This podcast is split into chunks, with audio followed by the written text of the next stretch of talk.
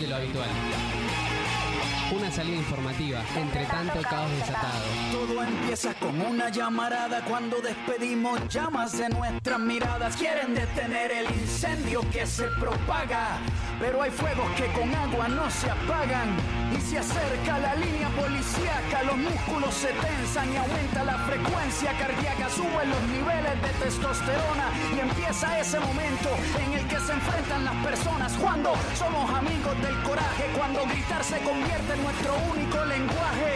A mí me ordena la razón, a ti te ordena un coronel. Si nuestra lucha es de cartón, la de ustedes es de papel. Y no nos paran, porque un mensaje contundente convierte a cualquier teniente en un tiburón sin dientes.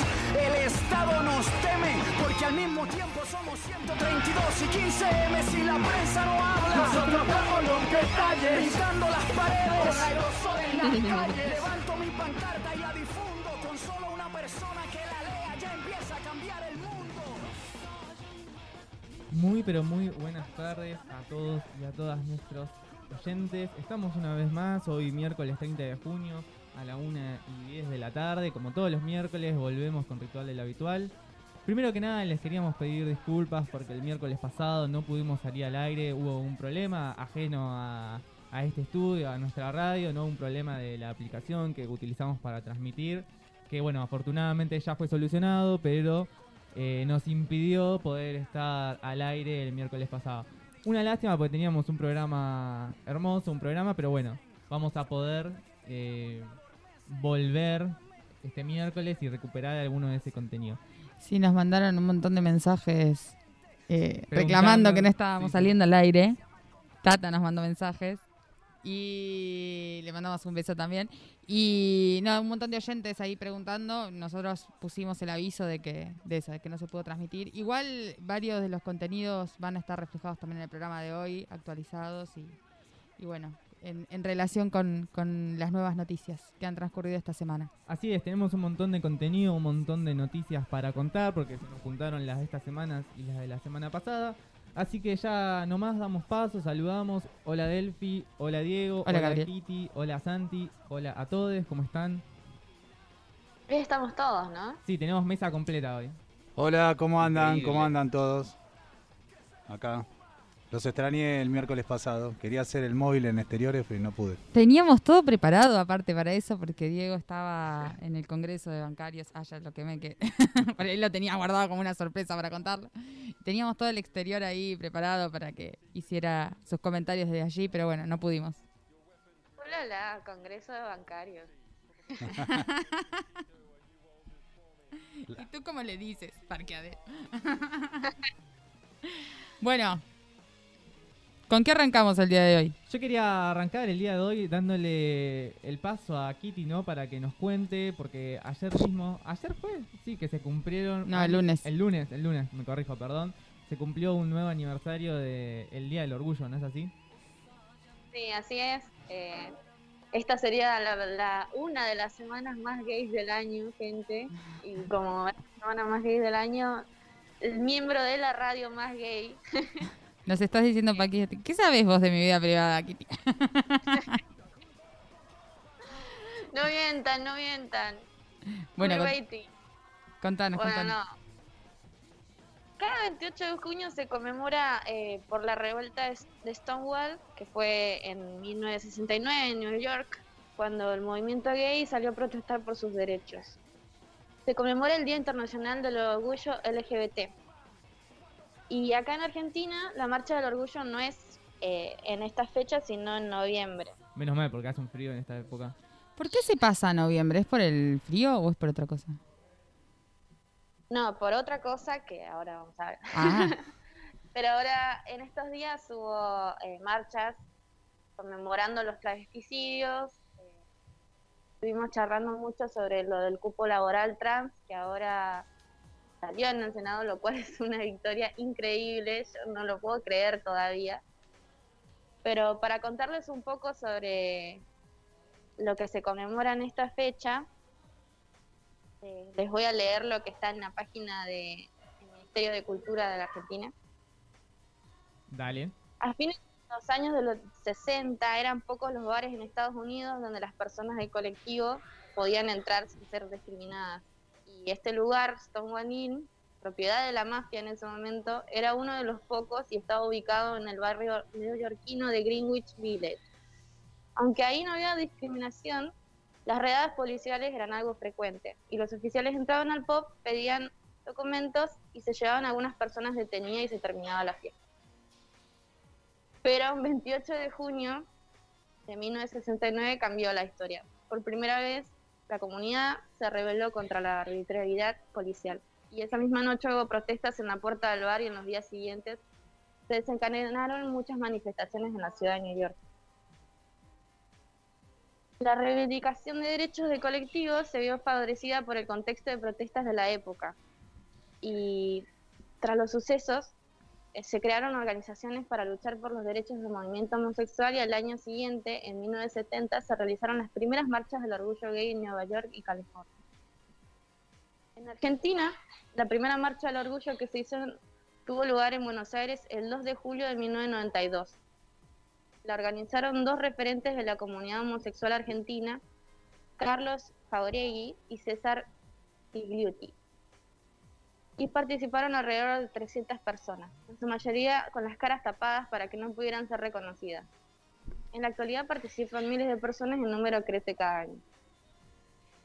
Con el tiempo, en nuestro país, la Marcha del Orgullo cambió de el mes de celebración a noviembre en conmemoración de la creación de Nuevo Mundo, el primer grupo de organización homosexual en Argentina y en América Latina. Las primeras reuniones fueron en noviembre de 1967, incluso antes que la revuelta de Stonewall. Para 1971, nuestro mundo, conformado mayoritariamente por un grupo de trabajadores de clase media y media baja, a través del poeta tucumano Juan José Hernández, se conectó con artistas e intelectuales como Manuel Puig, Juan José Sebrelli, Blas Matamuro, Néstor Perlo, no me sale el, apellido. Néstor Perlonger. sí, ya lo conozco encima, pero no me sale el apellido. Y fundaron el Frente de Liberación Homosexual. Así que en estos días se estuvo conmemorando todo esto que es increíble y además de eso me parece que está bueno celebrarlo del cupo laboral trans, sobre todo que en este contexto yo lo pienso por, bueno, países del primer mundo que si bien son súper abiertos, gay friendly, todo lo que quieran, nosotros acá conseguimos este tipo de luchas que realmente cambian la vida de las personas LGBT. Y ahora también se está hablando sobre la eh, coparental, para que sea reconocido como doble maternidad, doble paternidad para las parejas homosexuales que son padres. No sé qué opinan de esto. Ah, Así en plural lo decís. En primer lugar, me parece que coincido con vos que hay que levantar lo de el cupo laboral trans. Es una victoria muy grande. Y también, bueno, en esto que vos decías, eh, hace seis años que el 28 se hace esa marcha contra los travesticidios, los transfemicidios, los transhomicidios. Eh, y bueno, eso es importante también, más allá de que la marcha del orgullo, digamos, se haya pasado a noviembre, está ese día como, como el día para, para decir ni una persona trans menos, ¿no?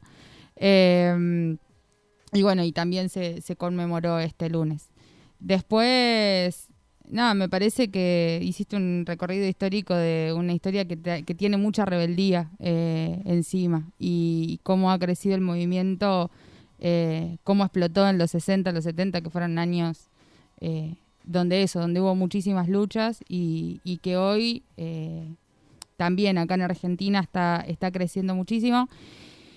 Después creo que hay un montón de discusiones hoy en día, hay un montón de discusiones eh, en relación a lo que a lo que son las conquistas de derechos eh, y, cómo pensar que a mí a veces siempre me, sale el debate en relación a lo del privilegiómetro, ¿no? Y a veces cuando discutimos en términos de acceso de derechos, eh, siento que entramos en ese debate. Me parece como re importante seguir luchando por acceder a derechos, pero también entender la profundidad del cambio social que necesitamos, el cambio social y el cambio económico que necesitamos, que me parece que siempre lo discutimos en esta mesa, para que realmente esos derechos sean accesibles y no queden en la letra muerta de de una ley. Esa era mi opinión. Eso es todo lo que tengo para decir. Y paz mundial. No, me parece muy importante no traer esto al programa, abrir como comentando, me parece genial lo que vos comentabas, Kitty. Y no es menor, ¿no? Reconocer que hace muy poco se aprobó en el Congreso la ley de cupo laboral trans, que, mm, que es una ley obviamente muy importante para la comunidad trans, pero que además va al núcleo de uno de los principales, si no el principal problema de la comunidad trans, ¿no? Recordemos, hace ya tres meses que está desaparecido Tehuel, eh, un chico trans que, que desapareció yendo a buscar laburo, básicamente, ¿no? Y me parece que ese, que es uno de los principales problemas, la- esta ley trata de, de solucionar, ¿no? Eh, el problema del laburo, el problema de, de sobrevivir, el problema de, de tener para comer todos los días, creo. En el banco fue uno de los primeros lugares donde se implementó el cupo, ¿no? Antes de que estuviera la ley. Fue el primer banco, creo, del sistema financiero, por lo menos latinoamericano y creo que también del mundo, el, el Banco Nación, el primero en incorporar eh, a personas trans. Eh, creo que entraron ya tres, tres, eh, una travesti, un chico trans y, creo que ahora está por haber otros ingresos, como dando un puntapié de, de lo que pasó a ser una política de Estado, digamos, ¿no? me parece muy aparejado y, digamos muy eh, bajo el impulso de lo que fue toda la marea verde que, que también potenció esa- esos reclamos ¿no? de, de los sectores de, de la diversidad Del colectivo LGBT. ¿eh? del colectivo. Después yo, nada, yo tengo una, reflex- una reflexión, o me parece que, pues me preguntaba Kitty ahí qué opinaba. Eh, obviamente, para todas las generaciones, sobre todo, el- la, no la mía, pero y también la mía, pero la- las que me preceden, es todo un gran cambio de, de miradas, de un montón de cosas. Eh, me parece que, que bueno, eh, yo creo que nosotros nos tenemos que guiar, o por lo menos yo me guío con una frase que siempre me queda eh, marcada, que o la tengo ahí dentro de, de las frases que para no para no correrme de ahí, que es que, o sea, ante la mirada de que a veces qué es lo moral y lo que no es moral, digamos, ¿no? Porque eso podría ser una discusión vieja. eh, que todo lo que ayude eh, a destruir eh, este sistema de explotación del hombre por el hombre, todo lo que ayude y vaya para destruir este sistema injusto y que, bueno, es moral.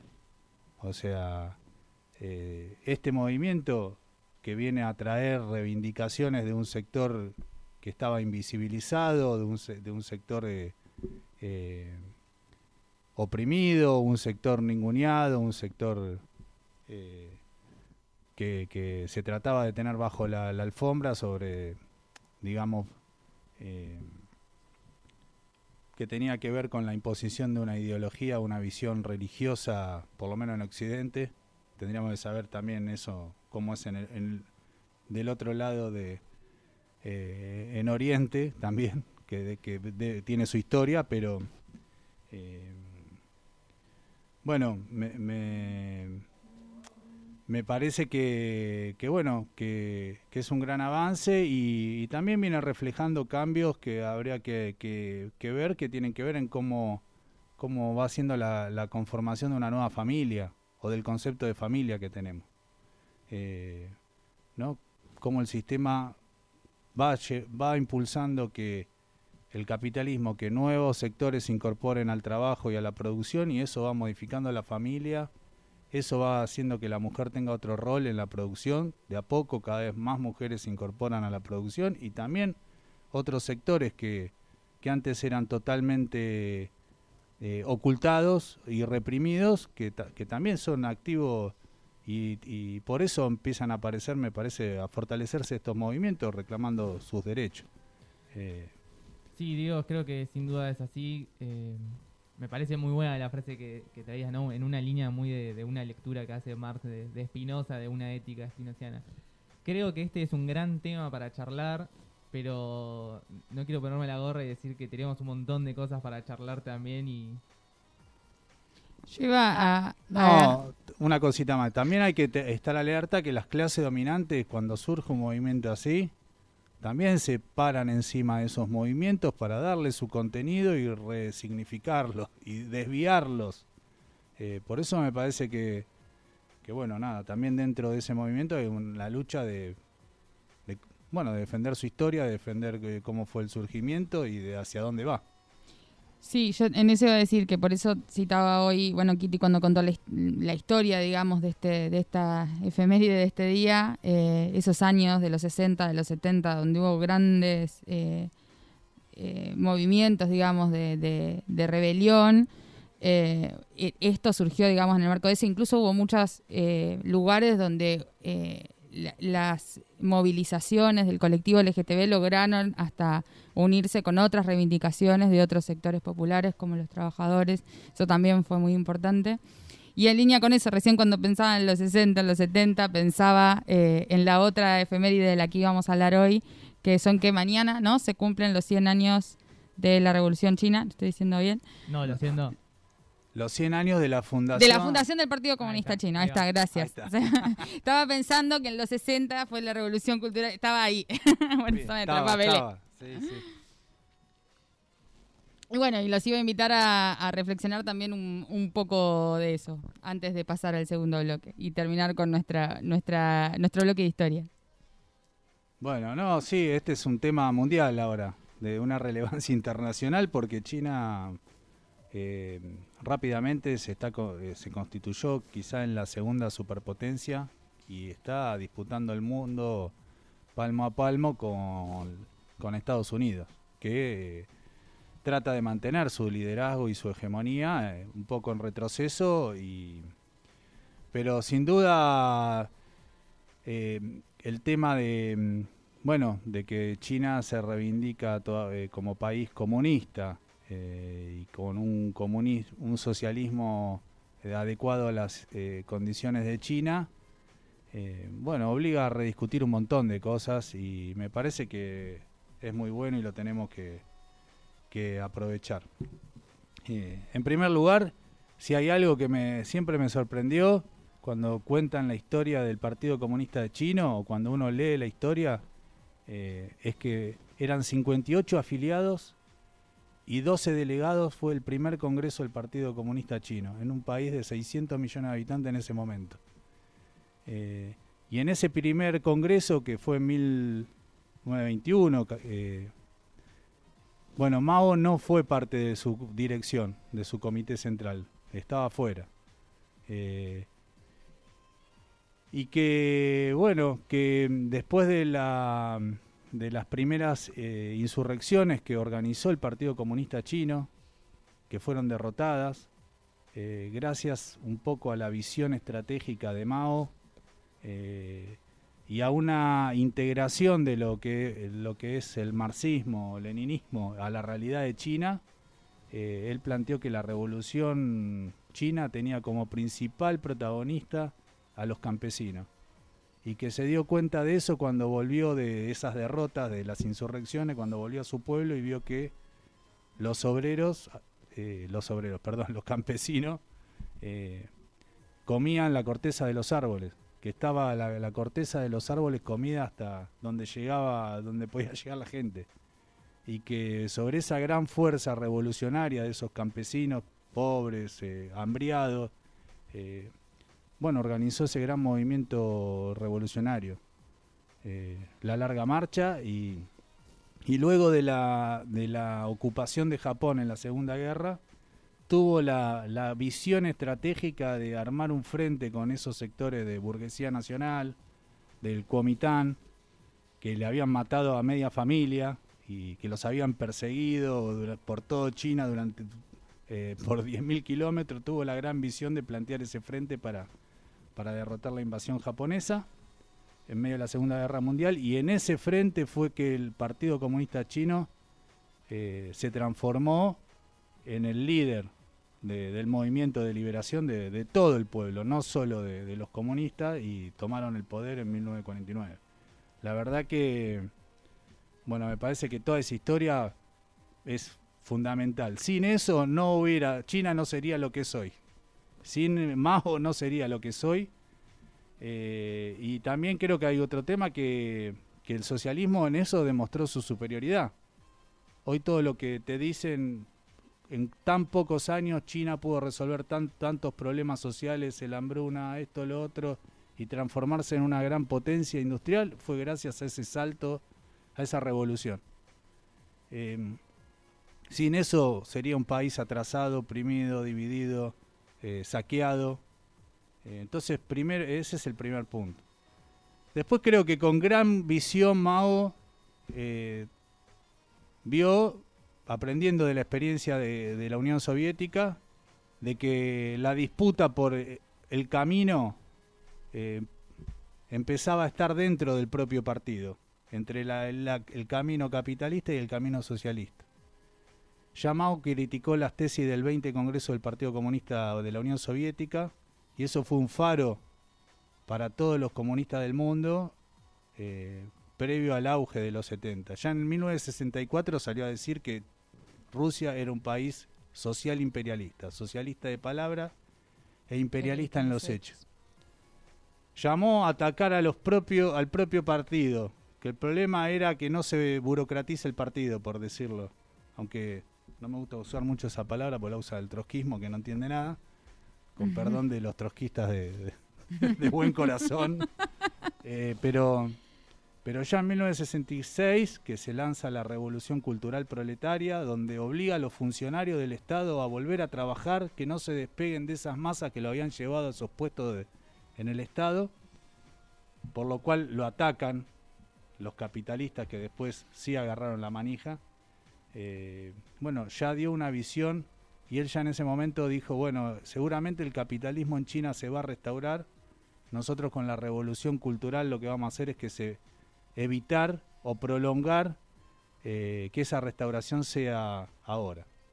Eh, y tomaron medidas, y el impulso de las comunas, la integración entre el campo, la ciudad, los intelectuales, el, la, cómo resolver la contradicción entre el hombre y la mujer, eh, ese era otro tema, entre el trabajo manual y el trabajo intelectual, y entre el campo y la ciudad, pero sobre todo que no se enquiste una capa, una nueva burguesía dentro del partido, y entonces la revolución cultural era que esa gente que, que estaba en puesto de dirección rote eh, en la producción y vuelva a sus lugares de orígenes eh, cada tanto para no desvincularse de esas masas que la llevaron ahí.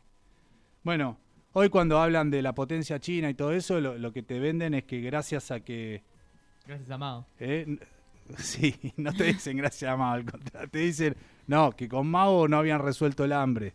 Eh, y gracias a, a, abrirse al capitalismo y bueno y a otras cosas que no, no sé, no puede llevar 50 programas el tema, pero me parece que eh, nada, en resumen, creo que sin revolución no estaría, no sería China lo que es ahora, no hubiera resuelto los problemas grandes de las masas que es ahora, y, y lo otro que, que vio el rol revolucionario y el potencial revolucionario que tiene el, campesinado en, un pa en países dependientes, oprimidos, coloniales, semicoloniales, cosa que desde la cabeza de los bolcheviques no estaba, no entraba, eh, o por lo menos una parte no entraba, eh, porque no es que no hayan participado los campesinos en la Revolución Rusa.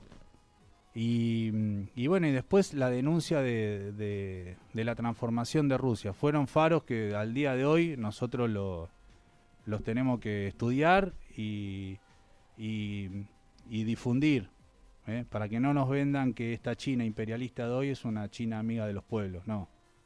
Eh, no es una China amiga de los pueblos. Eh, y al mismo tiempo estudiar eso porque justamente eh, ahí están los anticuerpos para que no nos vuelva a suceder. Porque como me parece que dijo Mao y muy bien, dijo, la derecha durará 50 años como mucho en China. Y seguro que hay, si el maoísmo llegó hasta acá y llegó hasta toda Latinoamérica, seguro que allá hay mucho más. Dicen que hay 90.000 revueltas populares y rebeliones e incluso hasta lucha armada dentro de China por año. Eh, quiere decir que, y aparte se transformó en el, junto con la India en los principales proletariados del mundo. te decían que la clase obrera iba a desaparecer y resulta que, obvio, el que no entiende que si el que ve, el que dice que China es comunista piensa que ahí no hay obreros, pero China es capitalista, imperialista y hay millones de obreros ahí que seguramente volverán a levantar esas banderas de Mao.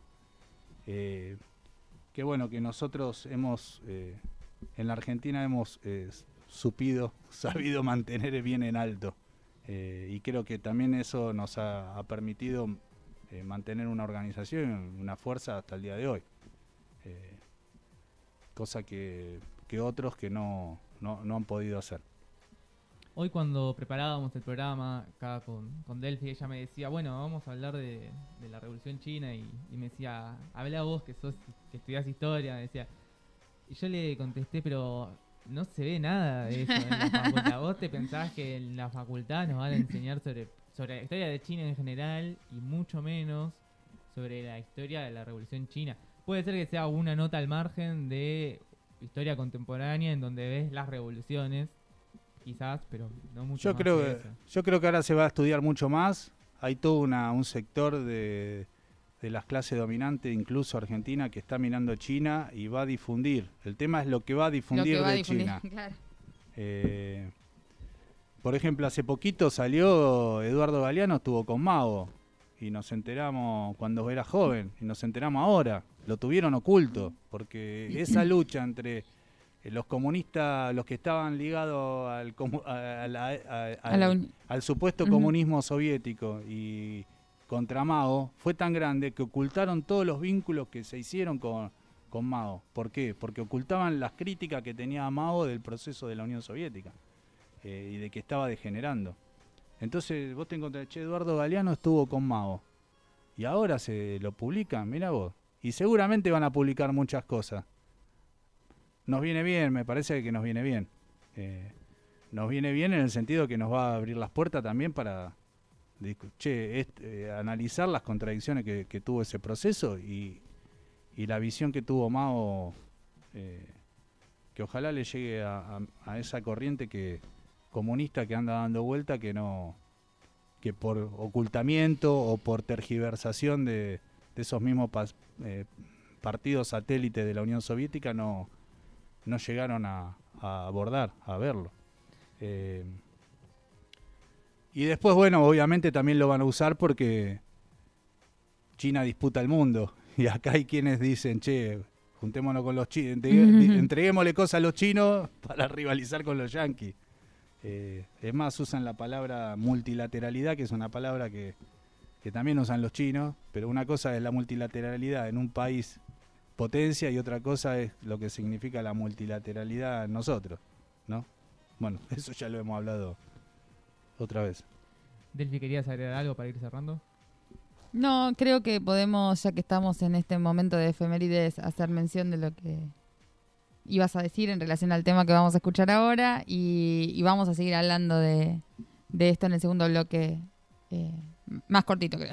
Sí, Pero vamos a ir con las noticias nacionales y de la ciudad. Sí, porque creo que Diego nos dejó el pie para hablar de las vacunas, bueno, un montón de cosas en el próximo bloque. Ahora vamos a escuchar la gran bestia pop de los queridos redonditos de ricota, pero lo hacemos para recordar la, la reciente muerte que ocurrió en estos días de Willy Croc, eh, histórico Saxofonista. saxofonista. Ahí está. Ah, estaba, estaba vivo, Santi. Estoy vivo, estoy vivo, estoy muy atento a lo que dicen. Pasa que hablan de los redondos y me pongo, me emociono. Vamos a escuchar.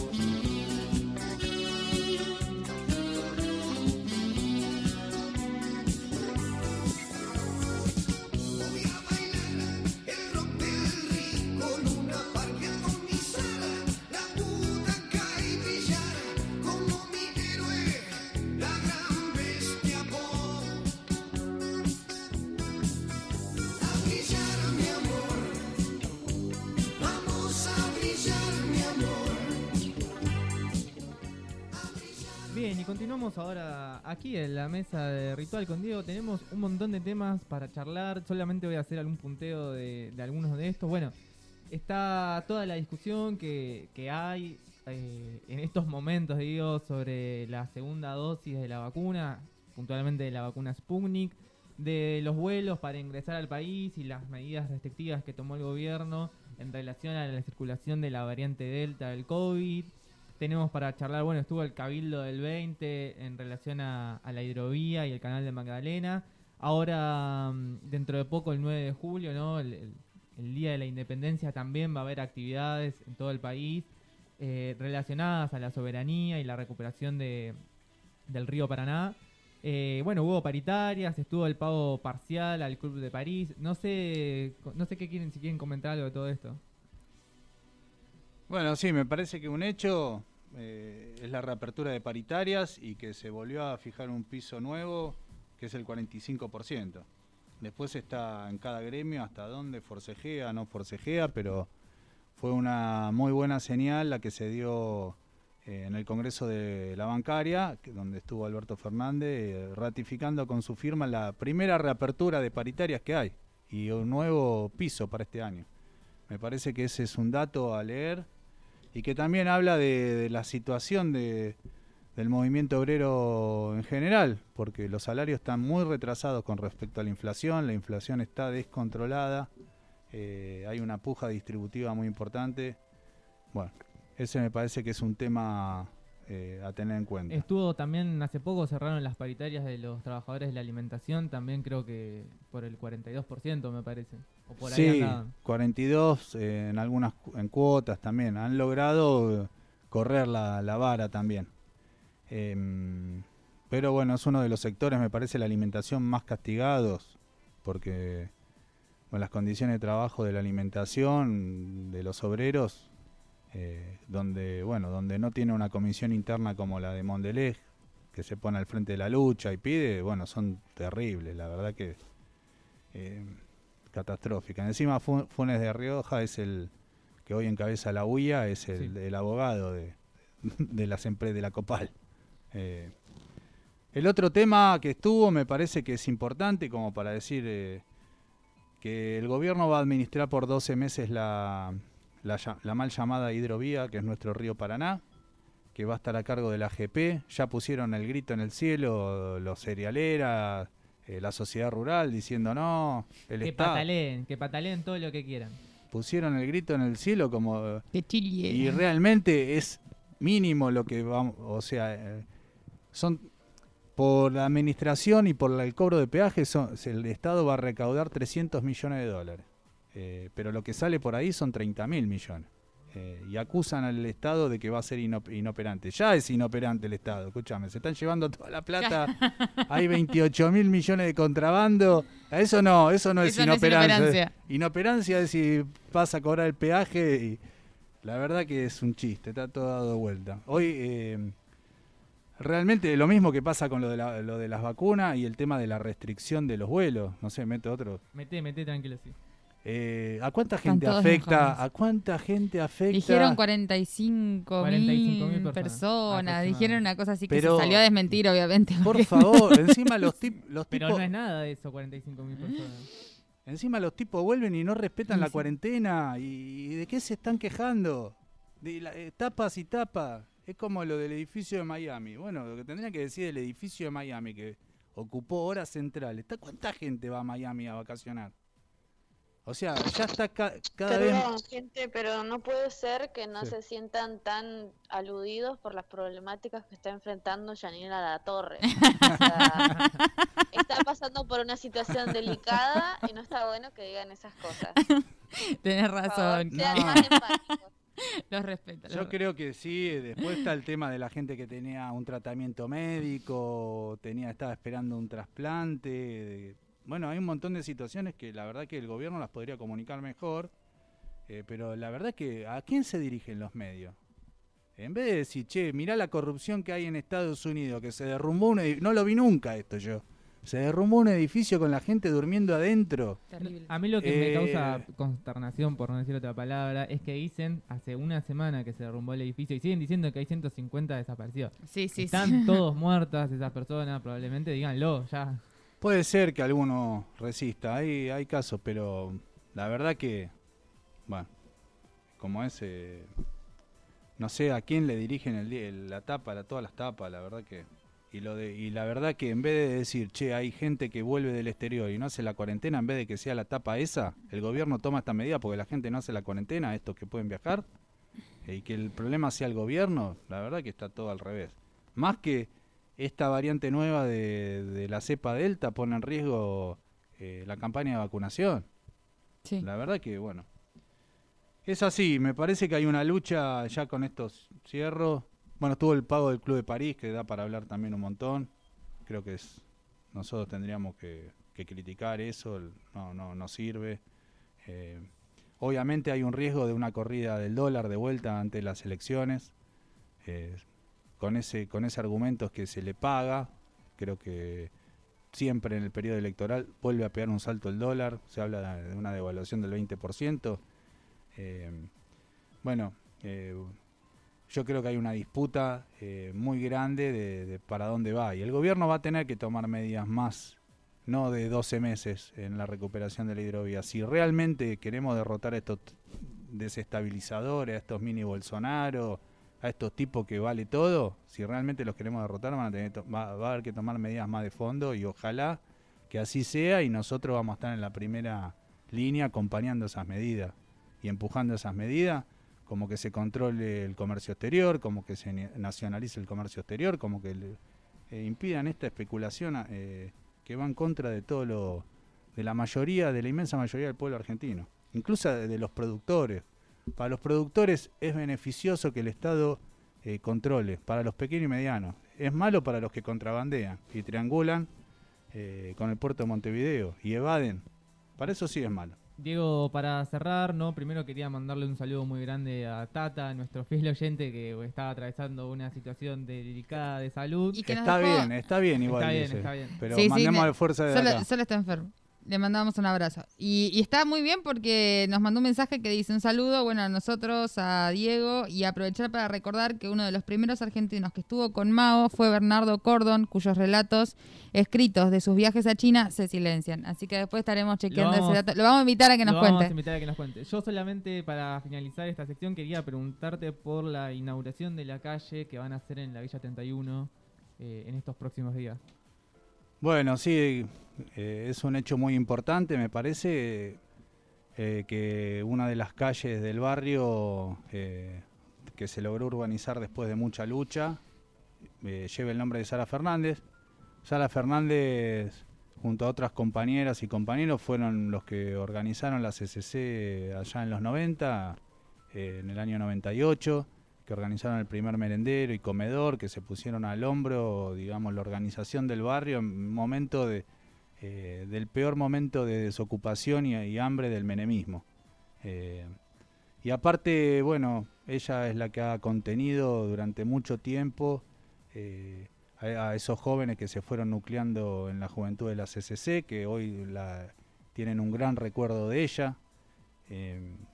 Bueno, y hoy sus hijas son parte de, la, de las compañeras que siguen a la cabeza de la lucha en el barrio. Así que bueno, es un gran hecho. Estamos agradecidos ahí a los legisladores, eh, eh, sobre todo a Maru Bieli del hormiguero que no que permitió que, podamos meter el nombre y que entre dentro de, de los nombres de, de las calles de la urbanización. Y así que bueno, el viernes la verdad que invitamos a todos que estén presentes eh, con protocolos, con distanciamiento, pero vamos a hacer un gran acto en el barrio para recordarlo. Seguramente vamos a estar allí desde el Ritual del Habitual. Diego, te quería agradecer por estar otra vez con nosotros, por contarnos, por charlar muchísimo. Me parece que estuvo genial lo, de, lo del PC chino y lo de la Revolución China, fue increíble. Eh, y nos vamos con un tema, con Dense Cuenta de Gonzalo Nahuel, y enseguida volvemos con más Ritual del Habitual. Hasta luego.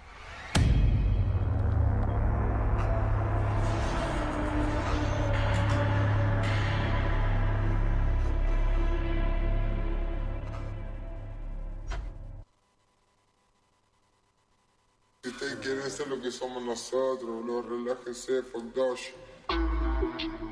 ¿Este payaso es el poronga? ¿Este payaso es el poronga? ¿Qué pasa, muchachos, con ustedes, eh? Son todos putos, Vengo a marcar la diferencia del barrio, tengo la esencia, sepa que de mucha ciencia, hace cuenta que no son de piola. Vengo a matar su ego, los bajos de vuelo, antes del faranduleo, conmigo van al piso de una. No estoy ahí con los traperos, eso es puro fantameo, y yo ni chorro ni tumbero, yo le mando cumbia.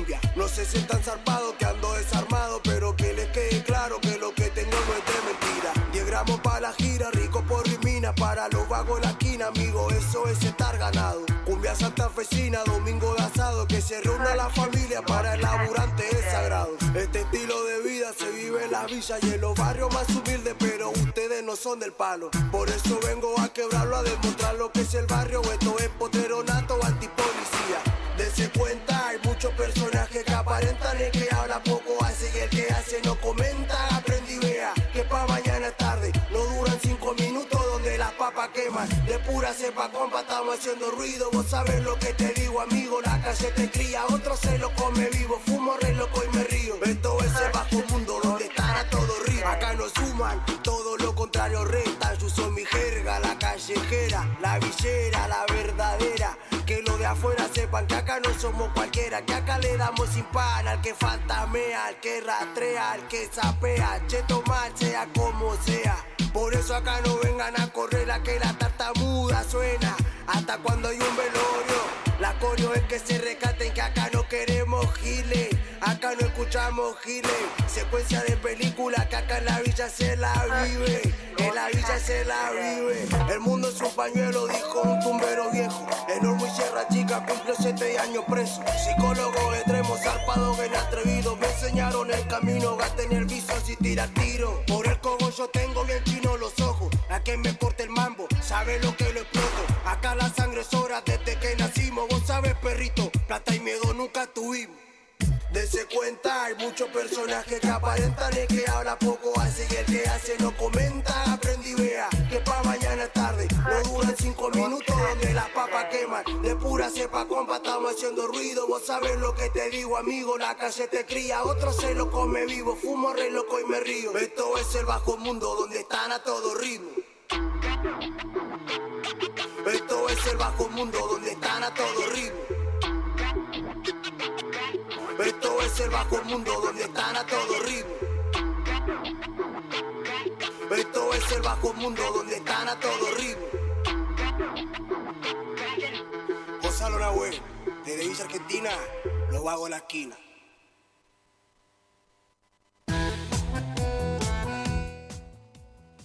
Comunicación telefónica con Julia Rosales.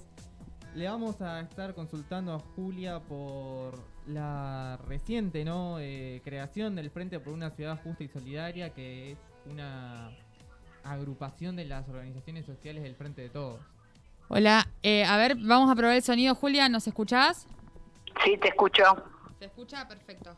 Bueno, Julia es coordinadora de la CCC de la capital y miembro del PTP y del PCR. ¿Cómo estás, Julia? ¿Qué tal? ¿Cómo les va, chicos? Ahí eh, justo estaba hablando mi compañero Gabriel, que estaba contando de, de los hechos recientes hace una semana de la conferencia de prensa en la que se presentó este Frente Social por una eh, ciudad justa y solidaria en la que estuviste participando, ¿no? Sí, sí, sí, sí. Eh, se formó un frente con distintas organizaciones de la ciudad de Buenos Aires. Tratamos de que sea lo más amplio posible porque le queremos recordar a la reta que el hambre también existe en la ciudad de Buenos Aires, que también existe la pandemia en la ciudad de Buenos Aires y que eh, la plata que tendrían que gastar en, los barrios más vulnerables, efectivamente el- los tipos no, no hacen nada por resolverlo. Por esa razón hicimos ese, esa conferencia de prensa en la puerta de la, del gobierno de la ciudad y en la calle Uspallata y participaron muchas organizaciones y con nosotros con Centro Los Cayetanos fuimos dando respuesta a esas necesidades, inquietudes de, de, la gente, va. Eh, Recién, bueno, justamente hablabas de, esto de que el gobierno de la ciudad no escucha, que, hay hambre, eh, que lamentablemente no lo... Va, lamentablemente no, yo creo que no hay voluntad política de verlo, ¿no? Pero te quería preguntar justamente que nos cuentes un poco cómo viene siendo este año, el laburo que están realizando con la, con la organización. Eh, y, bueno, cómo, cómo se vienen enfrentando a todo esto y qué están, cuáles son sus reivindicaciones. Mira, en primer lugar nosotros eh, hacemos centro en la vacunación porque estamos en la época de pandemia y lo principal es la pandemia. Y la verdad que el gobierno de la ciudad lo que todo el tiempo trata de abrir todo, de, de no cumplir las fases, de bueno igualmente nosotros conseguimos un gran triunfo que fue la vacunación masiva de todos los compañeros que están eh, en los comedores, en los merenderos y ahora últimamente en los eh, en los promotores de salud y los promotores de, violencia de género contra la violencia. Y la verdad eh, fue un gran triunfo para nosotros haber conseguido esa vacunación. Al mismo tiempo, en todos los barrios tenemos un problema porque nos han bajado la calidad, primero la calidad de la comida y segundo la cantidad de la comida. Y es más, antes nos mandaban comida de calidad, o sea, pues pechugas de pollo y una cantidad de cosas, ahora bajaron eso y lo que más vemos es harina, harina y harina. Y, la verdad eh, es un problema para la salud y la nutrición de los chicos más, más pobres de, la ciudad de Buenos Aires. También le hemos, le hemos pedido que, que mantengan eh, porque al principio de la pandemia habían abierto algunos comedores no asistidos o ollas que habíamos abierto en distintos lados porque se incorporaba gente que antes vivía de su trabajo en la calle o vivía de su, de su trabajo eh, ambulante y, con la pandemia no lo pudo hacer, entonces se vio obligada a ir a los comedores y los, nuestros comedores rebalsaban de gente. Por lo tanto, nosotros hemos reclamado eso y hemos conseguido que, que nos abran algunos comedores, algunas ollas en distintos barrios. Resulta de que ahora dieron por finalizada la pandemia, bajan la calidad de la comida, bajan la calidad de la gente y la gente sigue viniendo, sigue reclamando. Además, porque los precios de las de los consumos de, los consumos de los alimentos de primera necesidad están altísimos la gente no los puede comprar y al mismo tiempo tenés que comer, tenés que nutrirte, tenés que nutrir a los chicos, por lo tanto vienen, siguen viniendo los comedores a buscar la comida, la gente no es que ha dejado porque porque la pandemia se dio un poco, ha dejado eso. Y ahora viene la segunda ola con mucho frío, con muchos problemas y sin embargo el gobierno de la ciudad decidió no eh, seguir asistiendo a esos comedores que, en principio lo hacía. Así que estamos en esa lucha, estamos discutiendo, nosotros entendemos que no es momento de, de, salir masivamente, pero estamos haciendo cosas, hacemos conferencias de prensa, hacemos reuniones pequeñas para que el gobierno sepa que nosotros no nos callamos y hacemos territorialidad también. Estamos en los barrios, nos ponemos al frente de los comedores y sacamos las ollas a la calle. Eso es nuestro objetivo en este momento. La verdad que es impresionante el laburo sí que han hecho los comedores populares en los barrios eh, durante todo el tiempo de la, de la pandemia y, y ahora, digamos, que continúa. Eh, y también cómo bueno, cómo es una pelea que va avanzando eh, en el sentido de que me parece que, los comedores han cobrado este rol central del que vos hablabas y bueno, eso va permitiendo que, que, se, que se formen relaciones como las que se pudieron ver expresadas en esa conferencia, como eh, entendiendo que es un año de mucha disputa electoral este y en el que el gobierno de la ciudad nada, eh, siempre decimos acá, eh, ofrece cartón pintado con, con, con, políticas berretas como la supuesta vuelta a clases que no están vuelta a clases, que ahora nos hacen, nos dicen, por ejemplo, que los chicos tienen que ir con frazadas y con, y con muchos abrigos. Eh, bueno, ¿cómo ves vos esa, esa situación en relación al, al trabajo de las, de las organizaciones sociales para este año? ¿Cómo... Nosotros estamos trabajando muy fuerte porque nosotros formamos parte del Frente de Todos, somos del grupo de los Cayetanos, que a partir de ahí, de ese tridente, los Cayetanos queremos eh, protagonismo queremos que todas las organizaciones, no estamos en contra al revés, queremos que más unidad se necesita para volver a insistir en el periodo electoral de la segunda parte. Y creo que es muy importante que podamos hacer una buena elección, porque si no va a tomar fuerza ese sector recalcitrante, derecha, que nos está, que, que todo el tiempo provoca y que todo el tiempo niega la pandemia, y que además eh, olvida a la gente más humilde y olvida a la gente que durante el gobierno de Macri la, la ninguneó, la basurió, nos dijeron choriplaneros, nos dijeron de todo y sin embargo nosotros dimos muestras que pensamos en el conjunto, pensamos en la sociedad y no nos eh, no nos no, no jodemos a nuestros compañeros y a nuestros vecinos, al revés, nos pusimos al hombro la pandemia y creo que esto es lo que ve la gente y va a tener su resultado, yo creo que sí, en la capital también. Buenísimo, Julia, muchas gracias por haber estado con, con nosotros esta tarde. Esperemos volvernos a encontrar. Bueno, bárbaro. Un abrazo, chicos. Un abrazo y felicitaciones por el programa, ¿eh? Muchas gracias. Ella fue. Gracias. Ella fue Julia Rosales, es coordinadora de la CCC de la capital y miembro del PTP y estuvimos hablando sobre el Frente Social por una ciudad justa y solidaria, y sobre el trabajo de los comedores eh, de las organizaciones sociales durante la pandemia. Sí, así es. Bueno, y ahora tenemos para traerles eh, un audio de una cobertura que pudimos hacer el pasado 25 de junio, ¿no? Porque el 25 y el 26 estuvieron cumpliendo cinco años de la creación del movimiento Ni un pibe ni una piba menos por la droga. Y allí estuvimos en la Villa 71, en el, junto al, al equipo de fútbol, ¿no? Playón de Retiro, una escuelita de fútbol que le da clases de fútbol a chicos y chicas del barrio. También, bueno, ellos realizaron una jornada porque son parte de este movimiento y también formaron parte eh, la escuelita de boxeo del barrio y distintas actividades que, se nuclean allí. Bueno, Estamos acá en el barrio Padre Mujica, ex Villa 31, en la canchita Los Lápices, por la conmemoración de los cinco años del movimiento Ni un pibe menos por la droga. Y estamos acá con Cristian, él es profesor de la escuelita Plación de Retiro ¿Cómo andas, Cristian? Bien, muy bien. Contanos, ¿qué hicieron hoy acá para conmemorar los cinco años del movimiento Ni un pibe menos? Hicimos una exhibición de penales, eh, también una, exhibición de cosas de, freestyle, boxeo, una merienda para los chicos. ¿Qué importancia tiene para vos, Cristian, mantener estas actividades en el contexto de pandemia y también entendiendo que ustedes eh, hacen esta actividad para los pibes del barrio y para dar una lucha, ¿no? También que tiene que ver con, bueno, los cinco años del movimiento Ni un pibe menos por la droga. ¿Qué importancia tiene para vos?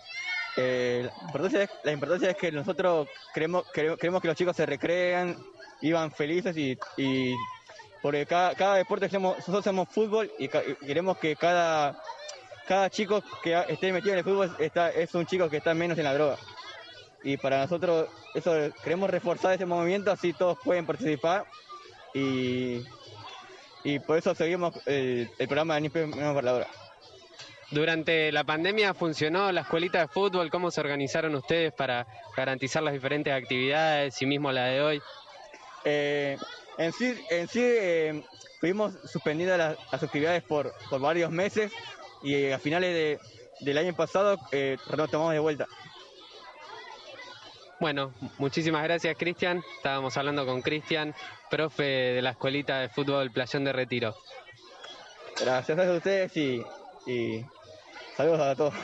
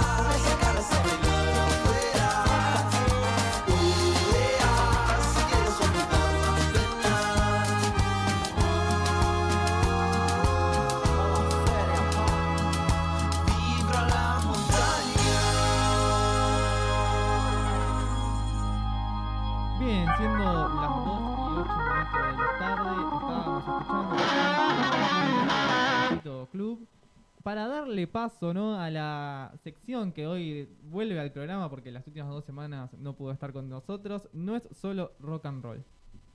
Pegamos faltazo las últimas dos semanas, Sí, época sí. eh, parciales. Imagino que todos están en la misma, pero bueno. Eh, ya se terminó eso y volvemos con esta bella, hermosa, querida sección que, como bien dijiste, no es solo rock and roll.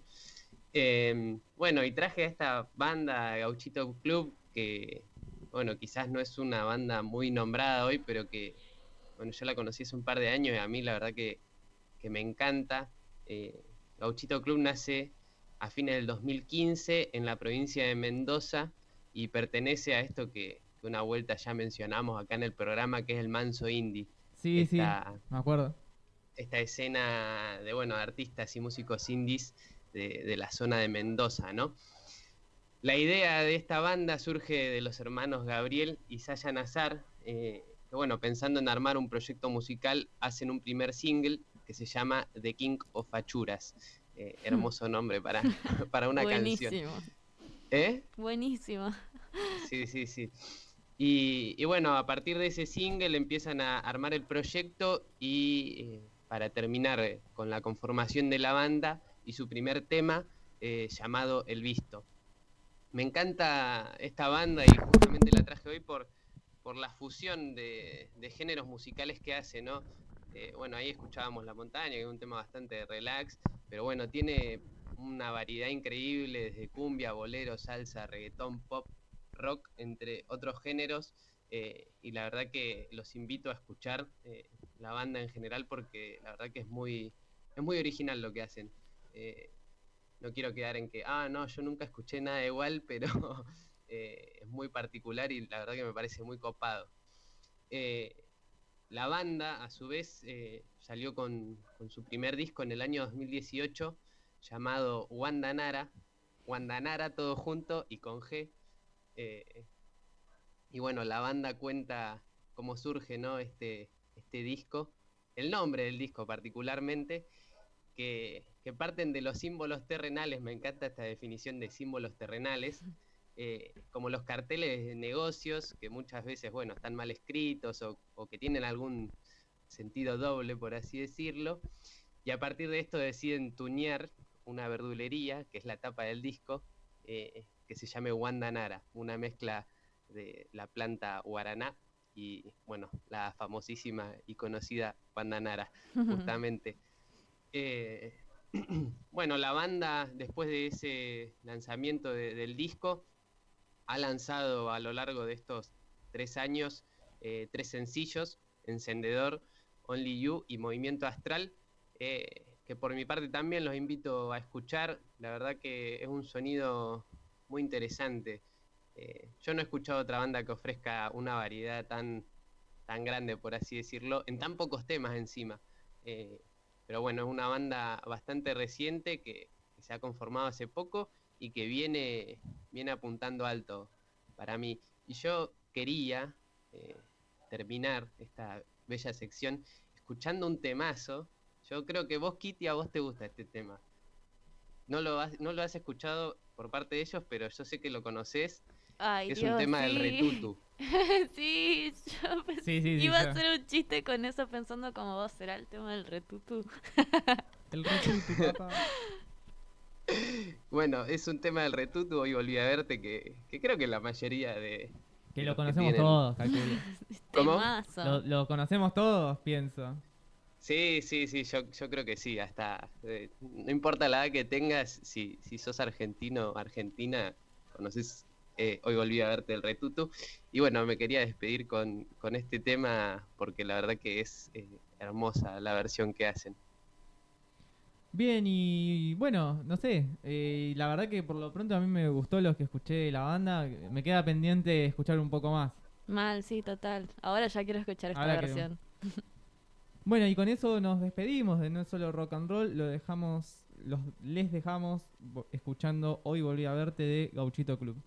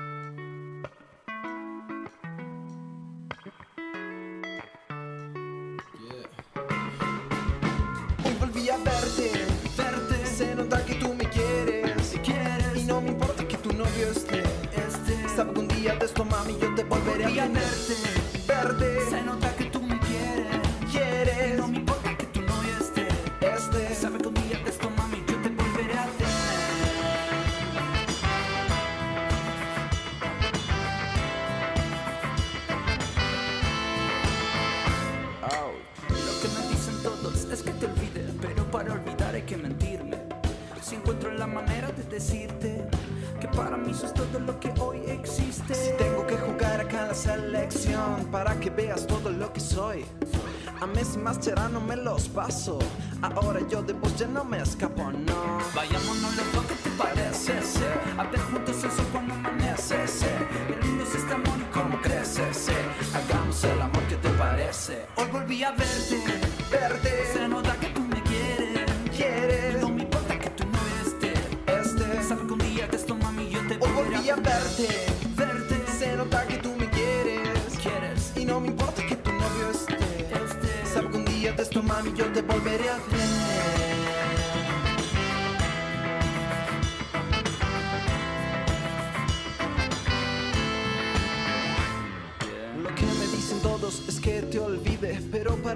que mentirme.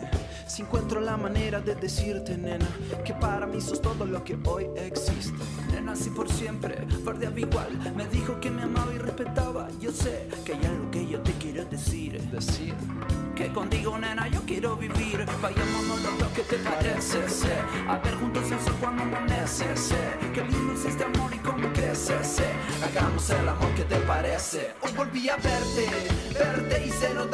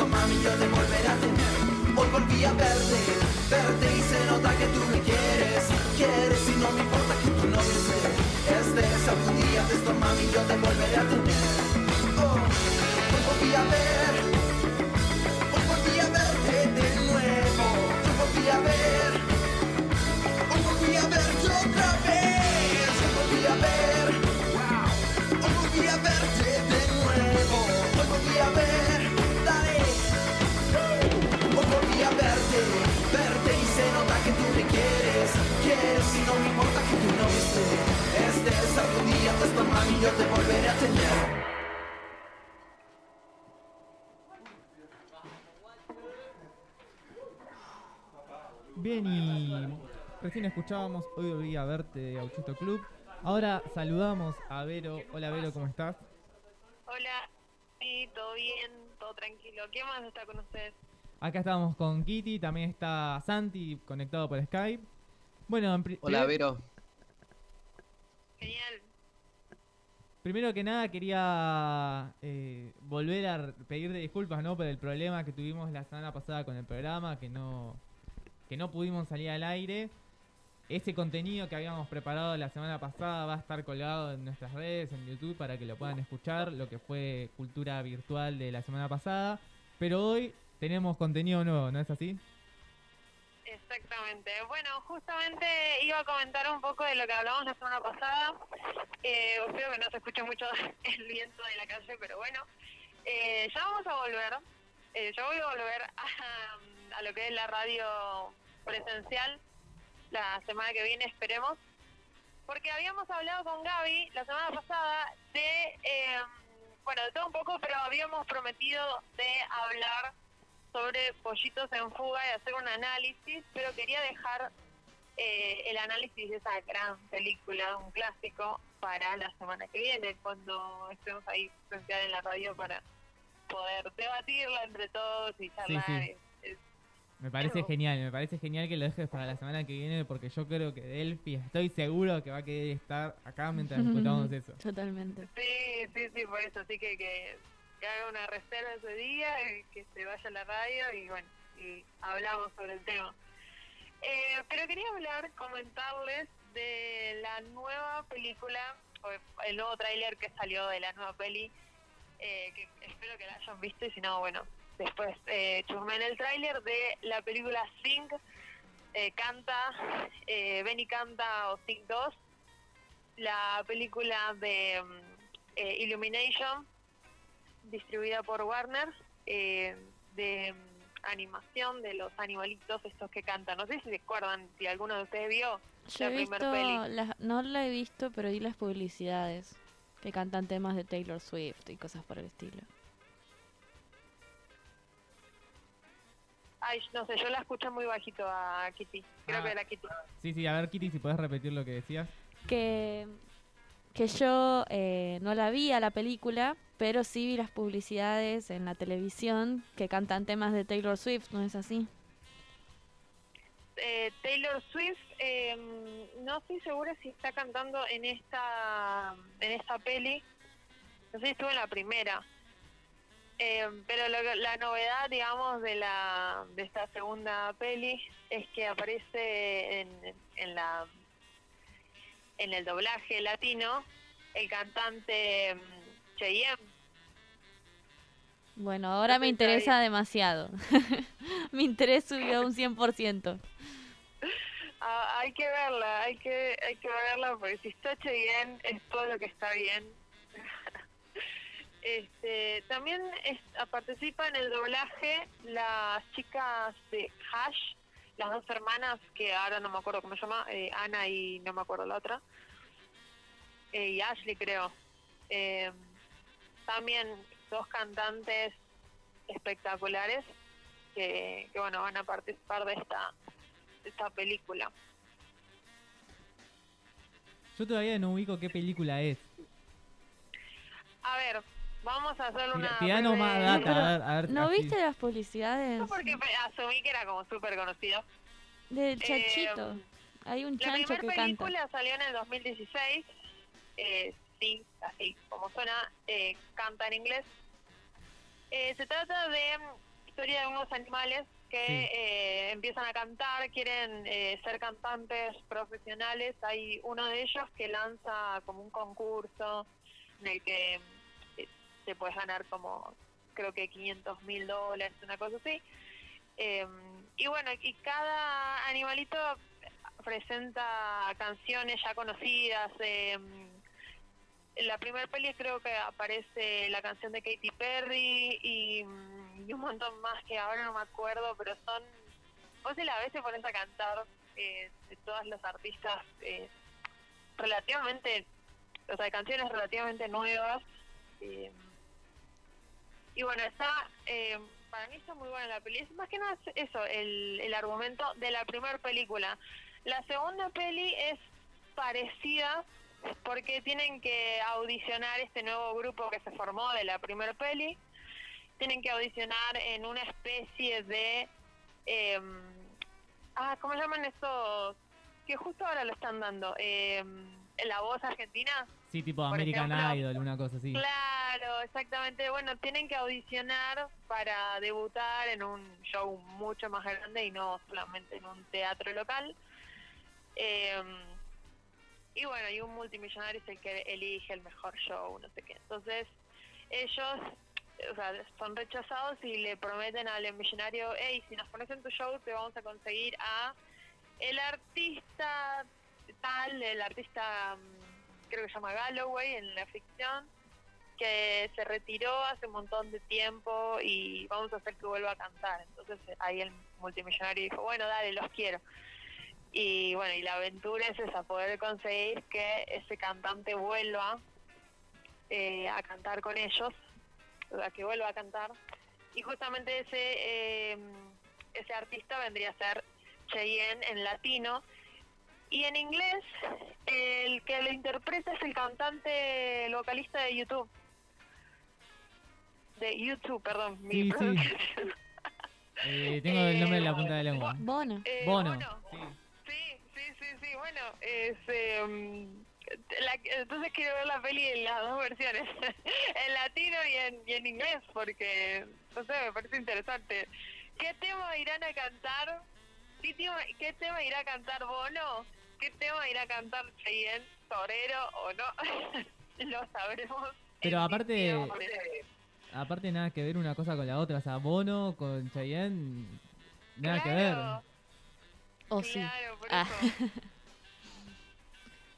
Recién Kitty me mostraba la imagen la- de la promoción de la película y ahí eh, recuerdo haber visto, alguna- no vi las pelis, pero recuerdo haber visto alguna imagen promocional. Ahora igual tengo ganas de verla para escuchar, ¿no? Como a Chayanne y a todos los demás artistas que aparecen. Sí, sí, sí, totalmente.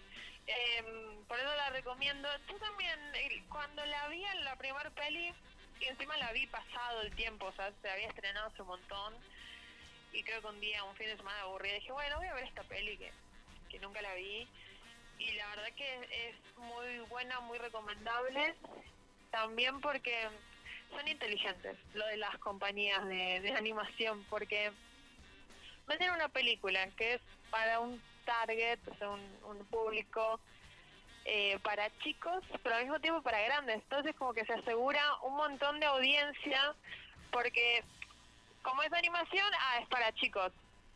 Pero también trata eh, artistas que son de la juventud de, bueno, de, no sé, de 16 en adelante. eh, y bueno, no sé, a mí, yo sí está Cheyenne. Seguía con lo mismo. Es que literal, bueno. dijiste Chayanne y fue como que se, le- se me levantaron las antenitas y ahora tengo que ver la película. Claro.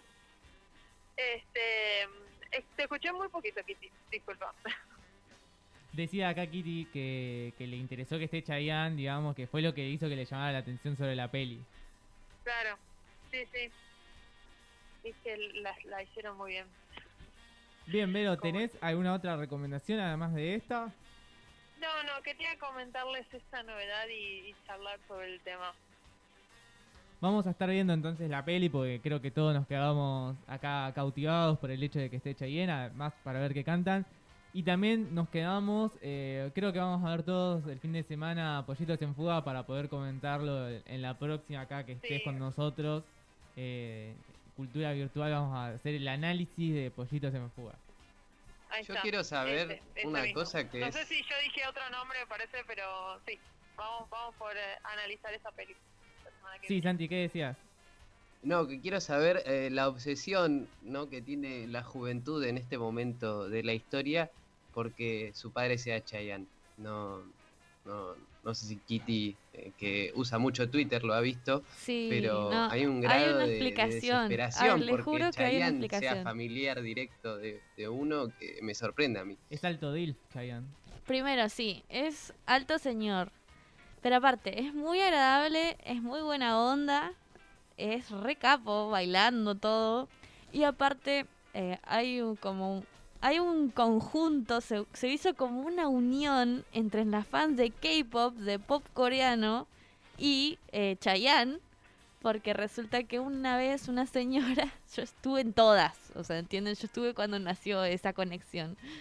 Y una vez una señora subió como un video donde aparecía Chayanne bailando en uno de sus recitales y se parecían mucho a los videos que usan las fans de pop coreano que suben como eh, en los grupos estos de, de- pop son un montón de miembros y generalmente a veces eh, graban, filman a un miembro en particular al que les gusta y queda como la imagen queda como versión la pantalla del celular, ¿vieron? Como rectangular, digamos. Y esos tipos de videos se hacen muy virales con las fans de K-pop que suben el video del chico que le el coreano que les gusta bailando así, bueno. El video de Chayanne era idéntico a esos tipos de videos de de idols coreanos. Así que se hizo como re en chiste, las chicas empezaron a subir, las fans empezaron a subir el video de Chayanne como diciendo, miren al que me gusta a mí, o sea, el cantante de K-pop que me gusta y cosas por el estilo. Y de repente se hizo como una unión entre esos dos mundos y ahora Chayanne se volvió meme. Tipo, de un día para el otro se volvió meme. Y lo ves en un montón de páginas como o fotos. Incluso yo tengo stickers en WhatsApp con la cara de Chayanne diciendo alguna cosa que antes no estaban. Así que ese tipo de uniones se dan gracias a las redes sociales y volvió como Yo creo que no solo a las redes sociales, uy, un- hubo un desastre acá en mi casa. Eh, Hab- Había visto un video también hablando de, de Chayanne Meme, que los chicos comentaban, hey, ¿sabías que dicen que el anticristo va a venir en forma de alguien muy hermoso, del cual todos, ni una sola persona lo va a odiar, sino que todos lo vamos a amar? Chayanne. Chayanne. Es obvio. Es obvio que Chayanne. Chayanne es el anticristo. Yo el, último que, que también se convirtió en meme es el de el de Chayanne cantando Hay que ser torero en, acá en el medio de un- una calle, en el medio de una esquina acá en Buenos Aires y el meme de los dos chabones que van caminando y dicen, "Che, ¿qué pasó ahí que está cortado?" Nada, es Chayanne que está cantando. Ah, bueno, vamos a cantar, tipo. Ese también es un meme clásico de Chayanne. Claro, un clásico. Y bueno, después ya para los que son más eh, geek o más, no sé, gamers o qué, bueno, en mi caso, los que siguen al Rubius deben conocer la canción de remixada que hizo el Rubius hace años, añares, de Torero, eh, mezclada con Minecraft. Y dice, si hay que ser minero, poner el pico en el hierro. Perdón, muy nerd, muy nerd lo mío, muy nerd, pero bueno, eh, soy así, tíranme así. Bueno, y con esta apreciación a la cultura de Chayanne, creo que nos despedimos de la sección Cultura Virtual por hoy. Nos encontraremos con Vero el miércoles que viene. Esperemos que pueda ser presencialmente o de forma virtual, pero en vivo. Y allí estaremos charlando sobre Pollitos en Fuga y un montón de otras cosas más. Y probablemente de memes de Chayanne también. Bueno, muchas gracias por el espacio, nos vemos. Gracias a vos, Vero, te agradecemos mucho. Bueno, y ahora queríamos traer también para ustedes una cobertura que estuvimos haciendo el viernes de la semana pasada, si no me falla la memoria, No, fue el viernes, ¿no, Kitty? Porque estuvimos los dos en el Hospital Gutiérrez, eh, cubriendo la jornada que allí se realizó, una especie de audiencia pública, ¿no? Eh, y pudimos recabar los testimonios, ¿no? De Jorge Rachid, un conocido médico que en estos momentos de pandemia es muy entrevistado, también lo llaman de muchos lados. Nosotros tuvimos el privilegio también de poder entrevistarlo y que nos comentara un poco la importancia de la jornada que se estaba realizando. Y también pudimos charlar con Claudia Berrondo, presidenta de la filial del Hospital Gutiérrez, de médicos municipales, que eran un poco quienes estaban llevando adelante la jornada de aquel día. Así que sin más, lo dejamos para que escuchen ambos testimonios. Bien, nos encontramos en el Hospital Gutiérrez en la conferencia de prensa que están realizando los trabajadores del hospital. Estamos con el doctor Rashid. Doctor, cuéntenos un poco la importancia de la jornada de hoy, por favor. Tiene la importancia de poner visible el esfuerzo y el sacrificio del sector de los trabajadores de la salud, el destrato que están recibiendo por parte del gobierno de la ciudad de Buenos Aires, la marginación que tienen tanto salarial como laboral, que es un doble dolor porque no se trata solamente de los salariales, se trata también de la dignidad de los trabajadores. Así que están todos los sectores, está la enfermería, están los médicos, los psicólogos, los kinesiólogos, los radiólogos, están todos eh, y la verdad es que nos invitaron como médicos sanitaristas para dar nuestra opinión, que obviamente de la ciudad de Buenos Aires es absolutamente negativa en el sentido de que han tenido un descontrol absoluto del manejo pandémico, han tenido un descontrol absoluto del manejo epidemiológico y encima han, los, han tenido 33 hospitales absolutamente abandonados en la ciudad, pero no solamente los hospitales, fundamentalmente a los trabajadores, que son los que están sosteniendo la vida y de los cuales muchos se convirtieron en mártires en esta guerra y siguen siendo héroes todos los días con salarios que no alcanzan ni siquiera para cubrir la canasta familiar hoy en día, 39 mil pesos realmente, y tienen que hacer doble jornada, trabajar en otro lado, lo cual aumenta los riesgos pandémicos indudablemente. Muchas gracias, doctor. Hoy hicimos una conferencia de prensa en especial porque venimos haciendo muchos reclamos por la falta de cuidado del personal de salud y hasta desprecio, diría yo. Eso como resumen, si lo empezamos a desglosar, eh, parte de este descuido y de este desprecio se nota cuando nos quieren obligar a trabajar a la gente que tiene factores de riesgo, ni siquiera con la vacunación completa, pero aún así nosotros tampoco queremos que vengan a trabajar porque sabemos que hay compañeros nuestros sin factores de riesgo que con las dos dosis han fallecido. Así que, no, creemos que sea necesario tener que exponer a la gente a morirse porque nos estamos arreglando como podamos y lo que en realidad tienen que hacer es aumentar en los nombramientos, pagar a la gente adecuadamente y no contratos precarizados, que finalmente la gente renuncia. Y bueno, la pandemia puso en descubierto toda esta falta de personal y de recursos que había y, se está notando ahora que se agudizó porque la gente se enfermó, se murió, eh, está en rehabilitación y entonces nos sobrecarga a todos los que estamos haciendo presencialidad, pero no creemos que la solución sea obligar a la gente que tiene más riesgo de morir a regresar. Otra cosa que denunciábamos era lo salarial como parte, como parte de este descuido que nos obliga a tener varios trabajos, que nos da este, un salario ínfimo en comparación con otras profesiones que no tienen ni la misma responsabilidad ni la misma cantidad de años de estudio y nos obliga a tener que trabajar en varios lados a la vez cuando nos enfermamos faltar en varios lados a la. Este, también la situación de violencia a la que estamos expuestos cotidianamente y vulnerables, como pasó acá hace dos días este, en la terapia intensiva, un compañero fue agredido por una familia y golpeado, esto ya no es la primera vez que pasa, y esto pasa no solo en este hospital, sino que en otros hospitales. Cada tanto estas situaciones se, producen y esto es una forma de trabajar de una manera insegura permanentemente que no es saludable para ninguna mente eh, de ningún trabajador. También denunciamos la falta de ingreso a la carrera profesional de enfermería, de licenciatura en imágenes, en instrumentación quirúrgica y en ética, que no, no hay decisión política de colocarlos dentro de la carrera profesional y los perjudica desde las condiciones de trabajo hasta su sueldo. Y también denunciamos esta, este recorte en la salud pública también, desde disminuir sutilmente cada año el número de vacantes de residencia de formación de especialidades y prácticamente disminuir a menos de la mitad las vacantes de la concurrencia para la preparación de futuros profesionales que son los que nos van a reemplazar cuando nos jubilemos. Así que un poquito del panorama funesto de la salud pública y, de cómo tenemos un destrato y un desprecio por eh, nuestro gobierno y por nuestros gremios también que están ausentes y que no hacen nada para revertir esta situación.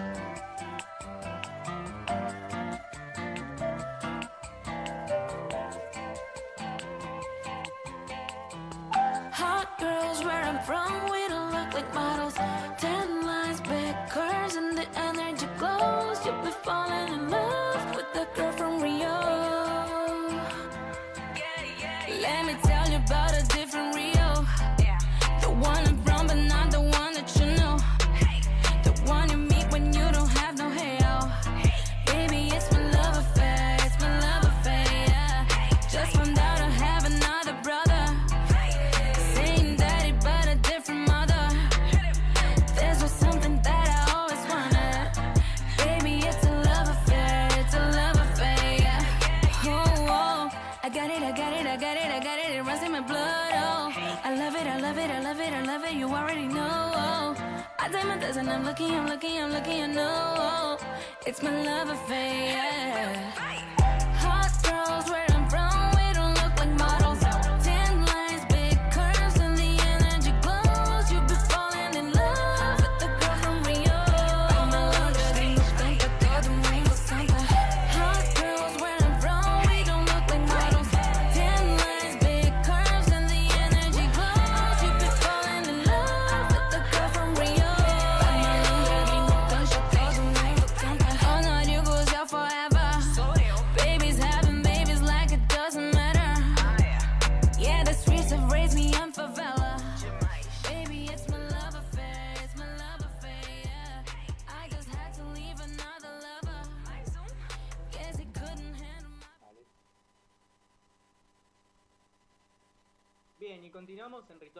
Estamos ahora para una entrevista con Gabriel, ¿no es así, Delphi?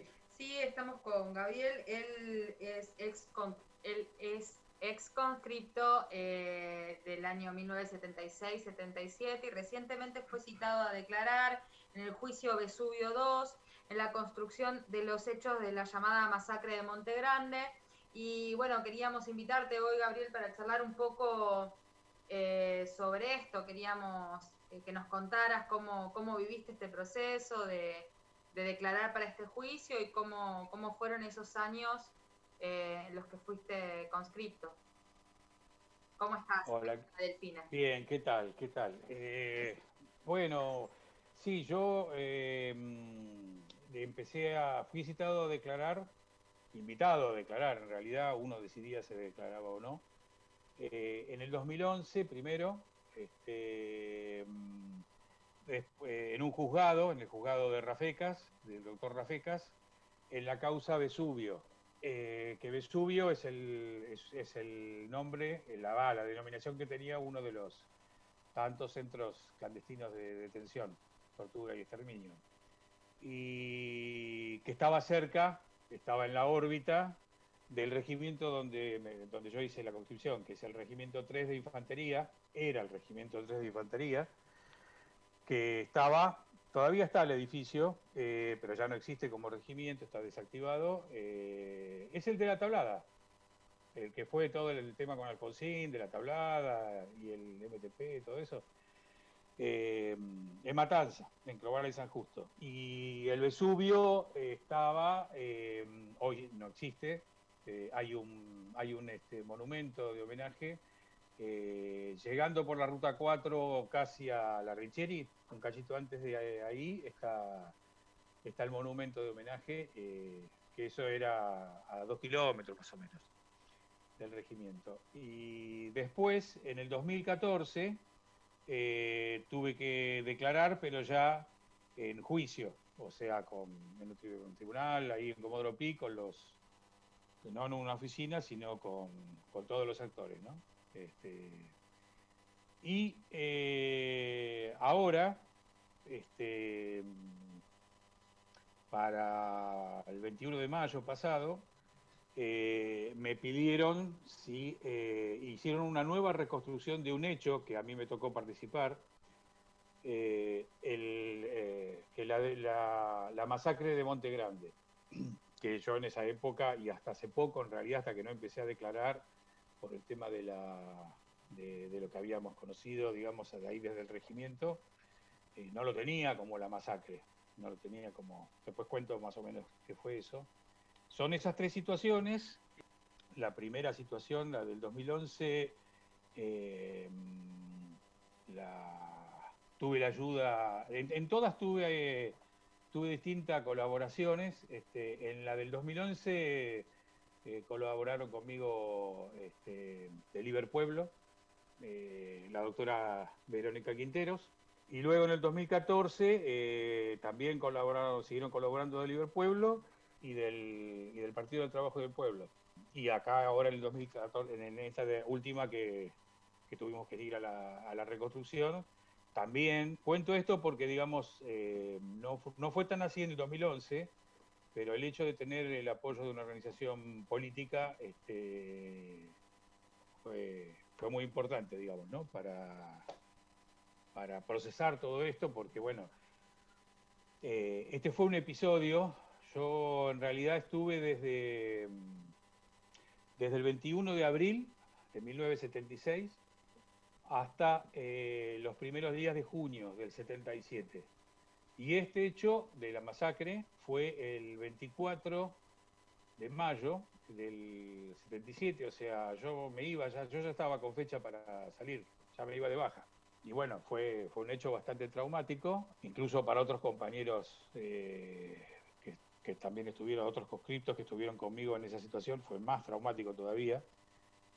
Eh, y dentro de un contexto que, como dije, yo entré, eh, yo en realidad íbamos a ingresar en la clase 55, yo tenía 20 años, la colimba, la conscripción o colimba, digamos, se decía así popularmente, eh, es una institución que surgió en 1901 y duró hasta 1994, que todos los años, eh, todos los jóvenes de 20 años, y luego de la clase 58 en adelante hasta el 94, los de 18, se bajó la edad ahí, la bajó la NUCE, eh, teníamos que hacer obligatoriamente, eh, se llamaba así, servicio militar obligatorio. Así que teníamos que hacer un año más o menos mínimo. A mí me tocó 14 meses, otros hicieron 12, otros hicieron 20. Eh, de, de, ese servicio que tenía instrucción militar y, y bueno, estabas a disposición, era, era la fuerza principal de, del ejército, de la marina y de la fuerza aérea. Eh, cantidad de gente, digamos, era lo principal. Eh, o sea que, digamos, todo el pueblo masculino, vamos a decir, y joven, desde en, durante 94 años, pasó por ahí. A mí me tocó en ese momento. Hubo gente que le tocó en el Cordobazo, por ejemplo, en el 69, eh, eso era el tercer cuerpo, estaba dividido en, el, está dividido, cuerpos, ¿no? el, ejército, y el que reprimió cuando fue superada la policía fue el ejército. Tuvo que entrar el ejército porque ya la, lucha popular había derrotado a la policía, se había tenido que retirar, y no entraron soldados eh, cordobeses, trajeron soldados de Tucumán. Eh, digo esto porque, por ejemplo, nosotros que entramos en... Yo entraba el 21 de marzo y nos mandan una carta este, a todos los que entrábamos diciendo que, se postergaba un mes. No sé qué, por qué se postergaba, pero bueno. Entrábamos el 21 de, entramos el 21 de abril. Y eh, lo que hacíamos ahí era, digamos, lo cotidiano era que te tocaba hacer guardia en el cuartel, los distintos puestos del cuartel, y eh, una parte de la compañía, porque había cinco compañías, este, una, le tocaba un día a cada compañía, eh, una parte lo hacía, se quedaba en el cuartel y otra parte salíamos, salían, eh, de operativo, se llamaba, ¿no? Salíamos en camiones, eh, 40, 50 soldados, las compañías eran de 100, la mitad más o menos se quedaba y los otros salíamos a recorrer y jamás recorrimos eh, en la zona. Eh, en la zona me refiero, yo era de la zona oeste, de Hurlingham, eh, todos éramos de la zona oeste o de, eh, había una gran cantidad de compañeros también que eran de, en general, de origen campesino y de, de Santa Fe, de la provincia de Santa Fe, y de Corrientes. Eh, pero los que éramos de acá de Buenos Aires, de la provincia de Buenos Aires, éramos todos del Distrito Militar San Martín, que es, zona oeste. Y yo conocí la zona sur, no la conocía, tenía 20 años, y conocí Temperley, Banfield, Loma Zamora, las estaciones, nos llevaban a pedirle documentos a la gente, ¿no? O sea, a las 7 de la mañana, por ejemplo, a, a la estación de Lomas, recuerdo, de, de estar pidiendo documentos, este, eh, ese tipo de cosas. Eh, pero bueno, esta cuestión de no, de que entiendo que era para, para, para que no, no hubiera vínculo de las fuerzas represivas que nosotros estábamos integrando en ese momento, represivas, por más que fuera una cuestión no de represión directa, pero sí de, de poner el ejército y, en la calle, ¿no? De que de, de mostrar todo lo que era lo que, lo que era el golpe. Eh, no nos cruzáramos ni con un padre, ni con un amigo, ni con un- uno de los que jugábamos al fútbol, nada. No sé, yo cuento eso. Los mandaban a otro lado. ¿Cómo, cómo? Por eso los mandaban a otro lado que no era su zona, como la zona donde Exactamente, sí, sí, sí, pero directamente al, al sur, nada que ver. A mí me parece que es interesante, por eso, lo, de, lo del tema de la, la masacre de Monte Grande, eh, fue el único operativo donde en la jerga militar entramos en combate, sería. Eso es lo que nos dijeron a nosotros. De hecho, eh, salimos como tantas veces, eh, la mayoría de la clase 58, porque ya habían entrado soldados de clase 58 que eran muy nuevitos. Yo ya, digo, tenía 14 meses, era lo que se llamaba soldado viejo. Este, y creo que era el único soldado clase 55 o había dos, dos más, una cosa así. Y después había unos 30 o 40, no recuerdo bien. Todos clase 58 que hacía tres meses o dos meses que estaban, hacía muy poquito. Y estábamos volviendo de esos recorridos, este, era de noche, serían las 12, 11, 12 de la noche, estábamos volviendo al cuartel y de golpe hubo un cambio, este, hubo una orden, bueno, nosotros no sabíamos qué pasaba, era una cosa que nunca nos había sucedido, pegó media vuelta en la ruta de los camiones y salieron a toda velocidad hacia, hacia ahí a este lugar. A nosotros nos llevaron ahí, nos dijeron como que íbamos a apoyo, no nos decían nada, no nos decían casi nada, pero estábamos con miedo, con preocupados, no sabíamos a dónde nos llevaban, era una cosa muy rara, nunca nos llevaron a, los colimbas a, participar de una cosa así. Y, mm, y llegamos y eran las una de la mañana, dos de la mañana, una calle desolada, este, una avenida, y había unos coches de civil, y daba la impresión de que estaban eh, tirando hacia una casa, nos hacen bajar a todos, nos cuerpo a tierra, y contra un ligustro y un murete bajo nos hacen este, disparar, sin saber a qué le disparábamos. Eh, eso habrá durado cinco minutos más o menos y era como era una quinta eso, era, era un frente grande. Eh, y luego de eso hacen ingresar a, va, pretenden, es como que hacen ingresar a los soldados y bueno, varios nos espabullimos y nos quedamos y no entramos. Y otros compañeros entraron y, bueno, y vieron cómo, cómo remataban algunas personas. Y no supimos más nada de eso. Este, al otro día salió como que había habido eh, un enfrentamiento y que habían muerto 16 extremistas, o algo por el estilo, no me acuerdo los términos. Va, el otro día salió, nosotros no lo vimos eso enseguida, estábamos adentro de la colimba, eh, pero salió en los diarios enseguida. Y luego, con el tiempo, cuando vino, va, luego, en el 2011, cuando me, me- llaman para declarar, ahí me voy enterando que, eh, y me termina de cerrar, la verdad, realmente ahora, con esta reconstrucción, pues yo no había vuelto nunca a ese lugar, había habido otra reconstrucción donde había habido otro compañero, que era uno de los que había entrado, este, uno de los clases 58, y mm, que, que no, que, hab- que habían traído a 16 detenidos desaparecidos eh, y como que todo esto había sido algo para tapar o para, digamos, eh, blanquear eh, ese asesinato. Eh, esto todavía sigue, esto es parte de la causa de Vesubio, porque estos 16 eh, estaban detenidos en, el Vesubio. Eso es lo que, bueno, la verdad que a mí me sorprende que haya pasado tanto tiempo y que lo que nosotros nos plantearon en ese momento, en realidad ahora se vaya sabiendo la verdad a raíz de los testimonios de los, por un lado, de, de otros detenidos desaparecidos que, dieron testimonio sobre esto, de cómo lo sacaron y demás, de los lugares de ahí de donde estaban, del Vesubio, y también de los testimonios que fuimos dando nosotros, que no se refieren, yo por ejemplo no, no me, o sea, no no, no es el tema, vi muy poco de este episodio, la verdad que vi muy poco porque ahora cuando hicimos la reconstrucción, eh, estaba otro soldado que había entrado y bueno, yo tuve solamente la parte de la vereda.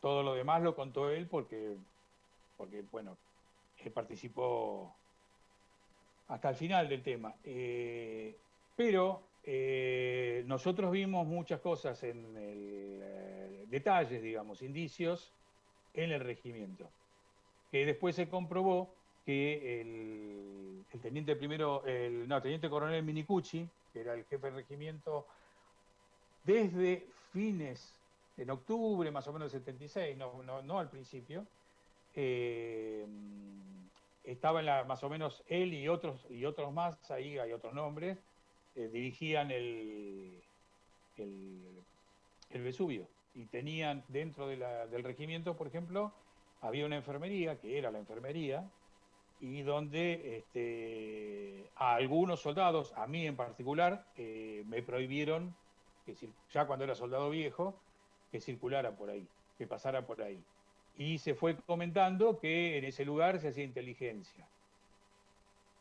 A usted la palabra inteligencia les debe decir, ¿no? Que siempre en el ámbito militar y policial, lo de inteligencia no necesariamente refiere a que sea gente inteligente, sino que es espionaje, es, bueno, toda una logística para, en ese momento, para, para, para, las, barbari- para, para las barbaridades que, que iban a hacer, ¿no?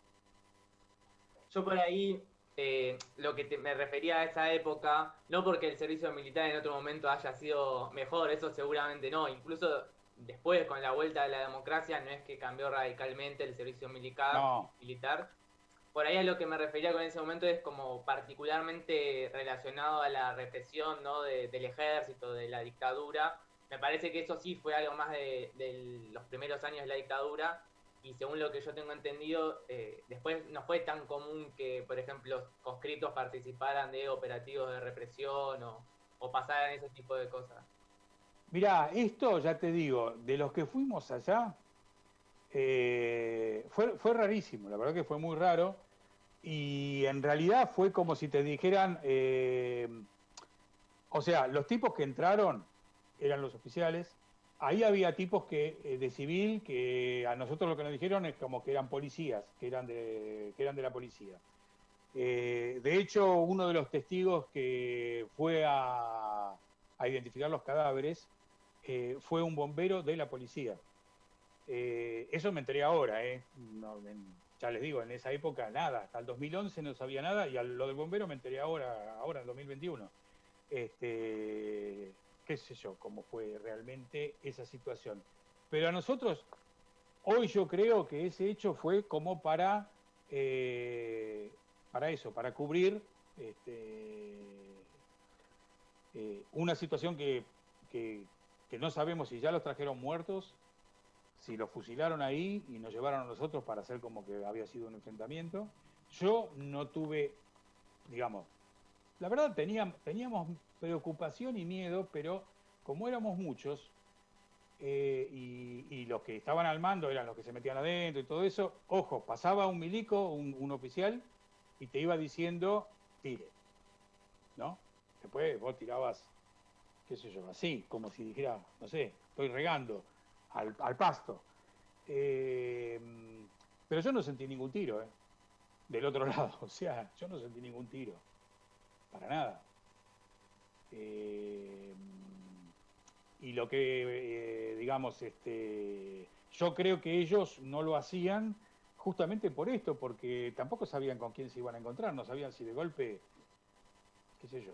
eh, a ver, yo pienso a veces, digo, ¿no? Si hubiera sido otra situación, si se hubiera llegado de otra manera al desenlace del golpe, con todo ese pueblo que estaba dentro de, de las Fuerzas Armadas, si hubiera habido, si no hubiéramos estado divididos, bueno, qué, sé yo, no sé, por ahí sí se podía dar vuelta a los, o hacer algo, o haber ayudado a resistir ese golpe también, eh, qué sé yo, los colimbas que estaban el año anterior, los que estaban en el 75. Eh, eso tiene que ver con que, bueno, no. Yo creo que lo- yo creo que ellos, cuando nos postergan ese mes, es porque no querían tener soldado nuevo, no querían nada, no querían movimiento, ruido en el momento que estaban preparando el golpe. Hubiéramos entrado tres días antes del golpe, cambiar ahí en un- los regimientos era. Pero digo, creo que ellos lo tenían, por eso tenían las listas y toda esa historia, eh, con mucha más claridad, como pasa muchas veces, ¿no? Que del lado de los enemigos de- del pueblo la tienen, están más unidos y tienen el poder y bueno, tienen más claro cómo se tienen que defender de, del pueblo. Te queríamos agradecer, eh, la verdad que muy interesante escucharte y me parece que aporta un montón de, de aristas sobre un tema eh, que tiene sus- su complejidad y yo creo que quizás en próximos encuentros podamos seguir profundizando al respecto de esto, pero bueno, eh, agradecerte que hayas estado hoy acá con nosotros charlando sobre esto, que me parece que es un testimonio muy valioso sobre, sobre una parte de nuestra historia y sobre, sobre un aspecto de ese momento que, que no se charla mucho a veces. No, Bueno, simplemente eso, te agradecemos mucho y bueno, por ahí en otro momento podremos seguir eh, charlando un poco más al respecto. Una sola cosita, yo les agradezco mucho esta oportunidad y espero que bueno que, que pueda servir, que no sea una cuestión nostálgica nomás. Eh, pero la cosita que quería decir es que el que sacó el servicio militar obligatorio fue Carlitos Menem, ¿eh? No es menor. Eh, con la base montándose, creo yo, sobre un hecho terrible, desgraciado, uno de los, bueno, sobre que fue lo del soldado Carrasco, pero, pero fue él el que lo sacó, ¿eh? junto con todo lo que hizo, con la privatización y privatizaciones y todo lo demás, eh, él sacó a los colimbas del ejército. En vez de democratizarlo, que en todo caso sería ¿no? lo que habría que haber hecho frente a la barbaridad de la, de la desaparición y el asesinato de Carrasco, eh, no, lo, lo sacó y lo dejó que fueran todos rentados. O sea, todo lo que están en, en las Fuerzas Armadas cobran. Por eso. Nosotros no, no cobrábamos. Bueno. Bueno, muchas gracias. A vos. A vos, Gabriel, muchas gracias. Bien, y recién escuchábamos la entrevista que le estuvimos realizando a Gabriel, ex soldado conscripto que realizó el servicio militar, la, la colimba, ¿no? En el año 1976 y tuvo la desgracia quizás también de participar de un operativo obligadamente, ¿no? De un operativo represivo, de la, masacre de Monte Grande. Y eso hizo que pueda dar testimonio ahora en los juicios de mm, centro clandestino que funcionaba por esa zona. Bien, lamentablemente nos hemos quedado cortos de tiempo. Hoy veníamos con un programa con un montón de cosas. Nos quedamos cortos. No podemos hacer canceladísimo. Una tristeza. Una ¿no? tristeza, Todo una mal. pérdida total.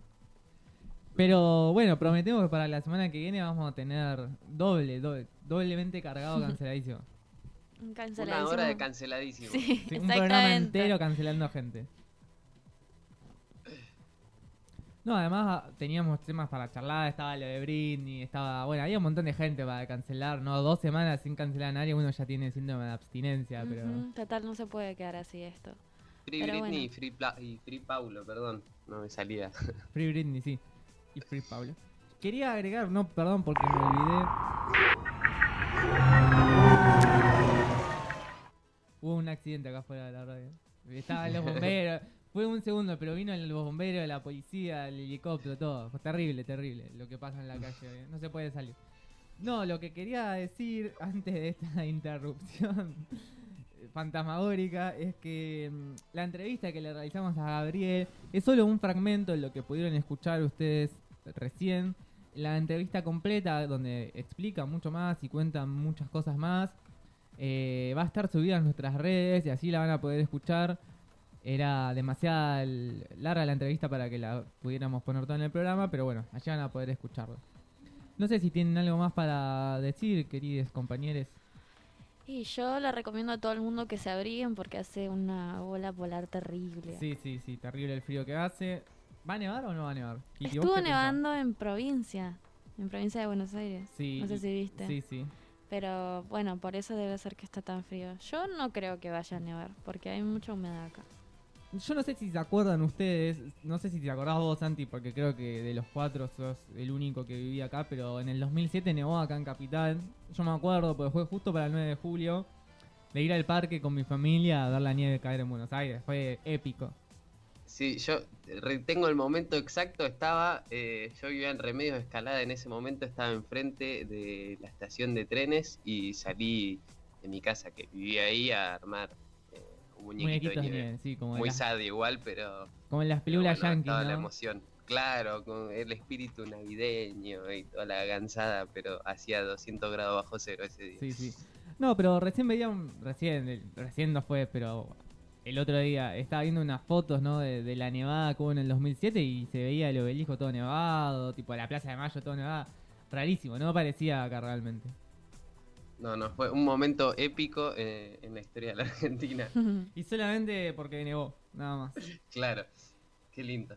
Bien. Qué lindo ser argentino. Qué lindo ser argentino, así es. Tenemos el privilegio de haber nacido en este país. Bien, y vamos... bueno, no, yo Sí. agradecerles nomás por, por compartir esta bella mesa a la distancia y con mis perros ladrando de fondo. Son parte del programa ya. Sí. Yo quería recordarles las redes, ¿no? Pueden seguirnos en nuestro Instagram, Ritual del Habitual 2020, en nuestro Twitter, Ritual Habitual 1. También pueden escuchar este programa por YouTube, por Spotify, donde están subidos todos los programas y todos los programas de esta querida radio. Vamos llegando al cierre de este programa, nos encontraremos el miércoles que viene. Como decía Kitty, no olviden de abrigarse, traten de no salir tanto porque hace mucho frío. Tomen agüita, parpadeen, disfruten, pasen un lindo fin de semana y nos estaremos encontrando con muchas más cosas para charlar el miércoles que viene. Les agradezco a ustedes, a nuestros oyentes, a Jime, a Delphi, a Nain, que la veo ahí que está entrando al estudio de la radio, a todos y bueno, nada más para decirles. Chao chicos. Chao, un abrazo grande.